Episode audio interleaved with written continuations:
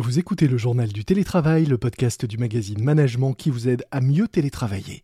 Je suis Lomique Guillot, rédacteur en chef du magazine Management, et aujourd'hui je vous propose bah, de discuter un peu entre nous, là, la machine à café. Allez, c'est parti. C'est le journal du télétravail.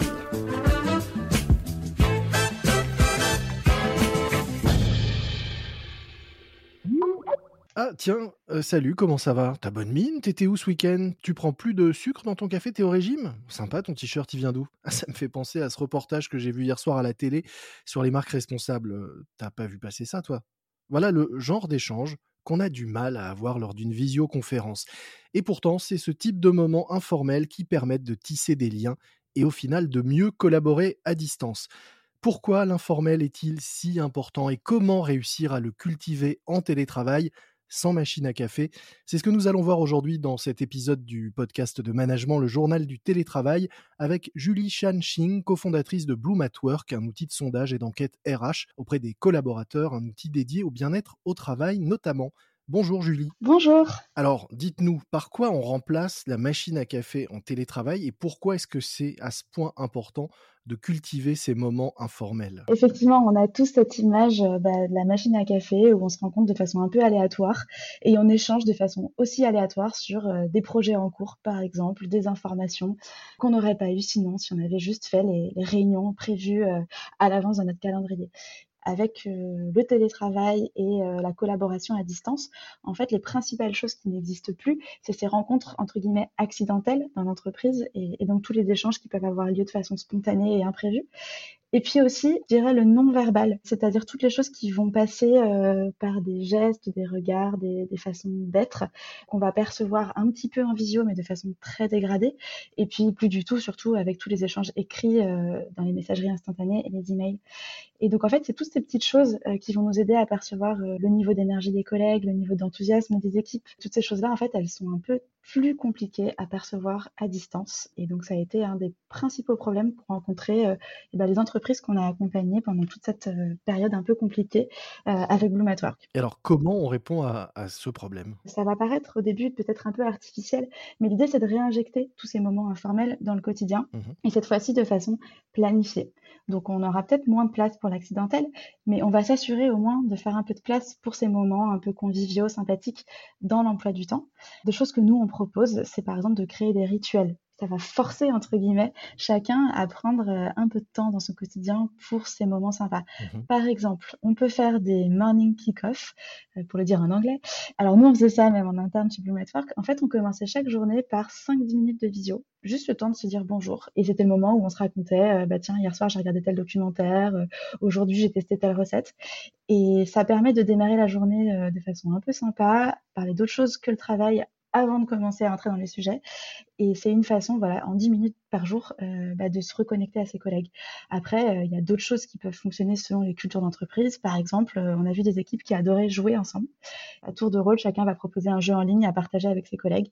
Et on se donne rendez-vous, pourquoi pas tous les vendredis après-midi pour, pour partager ce moment sympa. Ça peut être cuisiner une recette aussi, chacun chez soi, mais tous la même, de façon à partager quelque chose, même si on est à distance. Mais est-ce que planifier l'informel, c'est pas tuer un peu l'informel? Alors, la première chose qu'on a constatée, c'est que si on ne le faisait pas, en fait, on pas forcément à recréer ces moments-là. Donc déjà, s'assurer qu'il y ait un moment dédié, c'est mieux que rien. Mhm. Maintenant, l'idéal, effectivement, c'est d'arriver à avoir une culture d'entreprise qui fasse que chacun soit à l'aise de spontanément proposer quelque chose comme ça. Euh, ça peut passer par la messagerie instantanée. Mhm. Quelqu'un qui peut proposer, tiens, qui est dispo pour faire une petite pause? Et là, on ouvre une euh, visio pour les personnes qui, à ce moment-là, se trouvent être disponibles. Tous ceux qui sont disponibles à un moment précis, comme on se retrouverait euh, à la machine à café au milieu du, couloir. Exactement. Et puis après, il y a encore d'autres liens, on va dire, qui sont encore plus compliqués à, à, retrouver.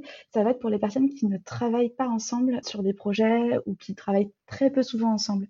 Alors, on va s'apercevoir qu'en fait, ça peut être des personnes qui avaient l'habitude de se retrouver justement pour un café au bureau. Mmh et puis là, il n'y a plus ces rendez-vous et donc elles peuvent perdre le lien. Et donc là, l'idée, c'est aussi de faire attention que les liens euh, individuels soient conservés. Et donc là, ça va être à chacun de veiller à alimenter ces relations qui sont tout aussi importantes finalement que, que des relations de travail ou euh, faire le point sur, euh, sur comment ça va pour toi au boulot en ce moment, même si on n'est pas amené à travailler ensemble spécifiquement cette semaine. Donc de l'informel dans des liens qui eux-mêmes peuvent être informels finalement. Tout à fait. Vous disiez que c'était mieux que rien. Et effectivement, c'est mieux que rien parce que ce qu'on n'a pas dit non plus, c'est que de totalement délaisser cet informel, il y a quand même des risques. Vous les pointez notamment, une certaine perte de sens, un sentiment de solitude, une baisse d'énergie et de motivation. C'est ce que vous avez observé, c'est ça? Oui, alors ça, c'est ce qu'on a pu observer dans la durée. C'était intéressant de voir qu'au moment du confinement, la première chose qu'on a vue, c'est une mobilisation générale dans toutes les entreprises, euh, je pense que chaque employé s'est senti euh, euh, bah, responsable d'assurer la continuité de ses missions et donc que chacun à son niveau a fait en sorte de s'équiper, de se connecter au bon service, etc. Ça, ça a été vraiment le mouvement initial. Et puis ensuite, on l'a tous connu, hein, le sentiment de lassitude. Tous les jours se ressemblent, on ne sait plus si on est le week-end, si on est la semaine.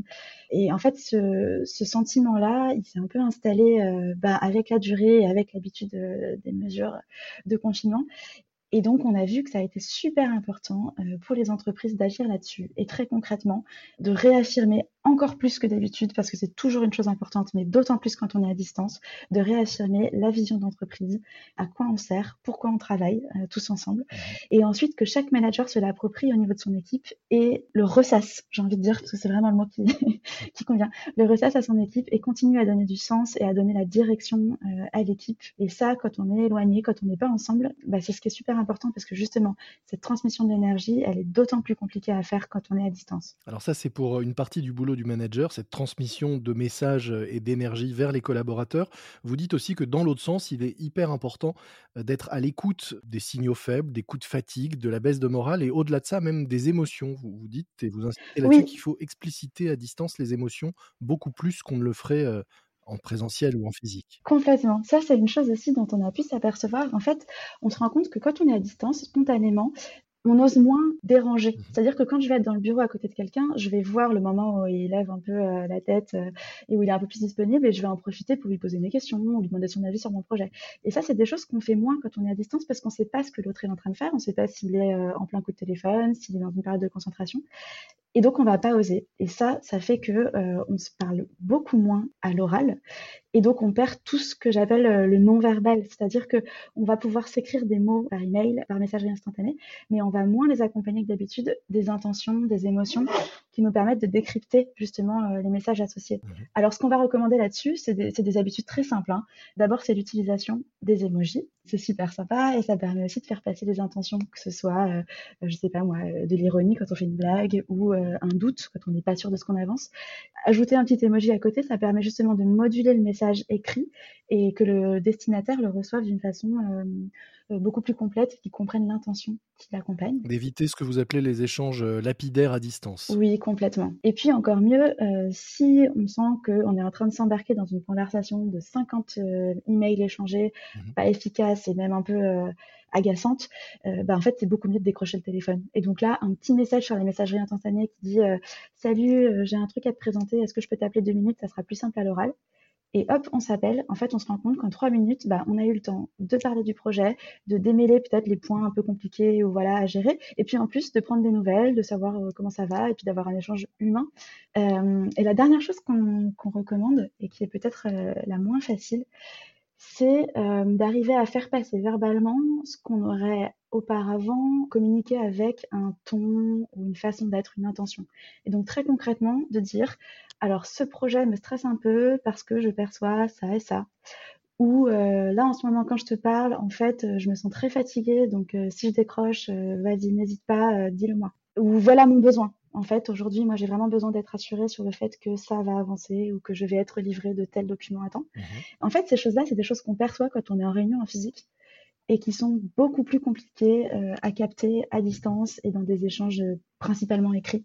Et donc voilà, nous, notre recommandation, c'est de ne pas hésiter à mettre en avant ses ressentis, ses émotions, ses besoins personnels, de façon à ce que l'autre sache dans quel état d'esprit vous vous trouvez et adapte sa communication en fonction. Mais pour ça, il faut euh, évoluer dans un environnement plutôt bienveillant et être en confiance. C'est un vaste sujet qui revient très souvent dans, dans, dans les conseils et les témoignages qu'on peut avoir dans ce, dans ce podcast.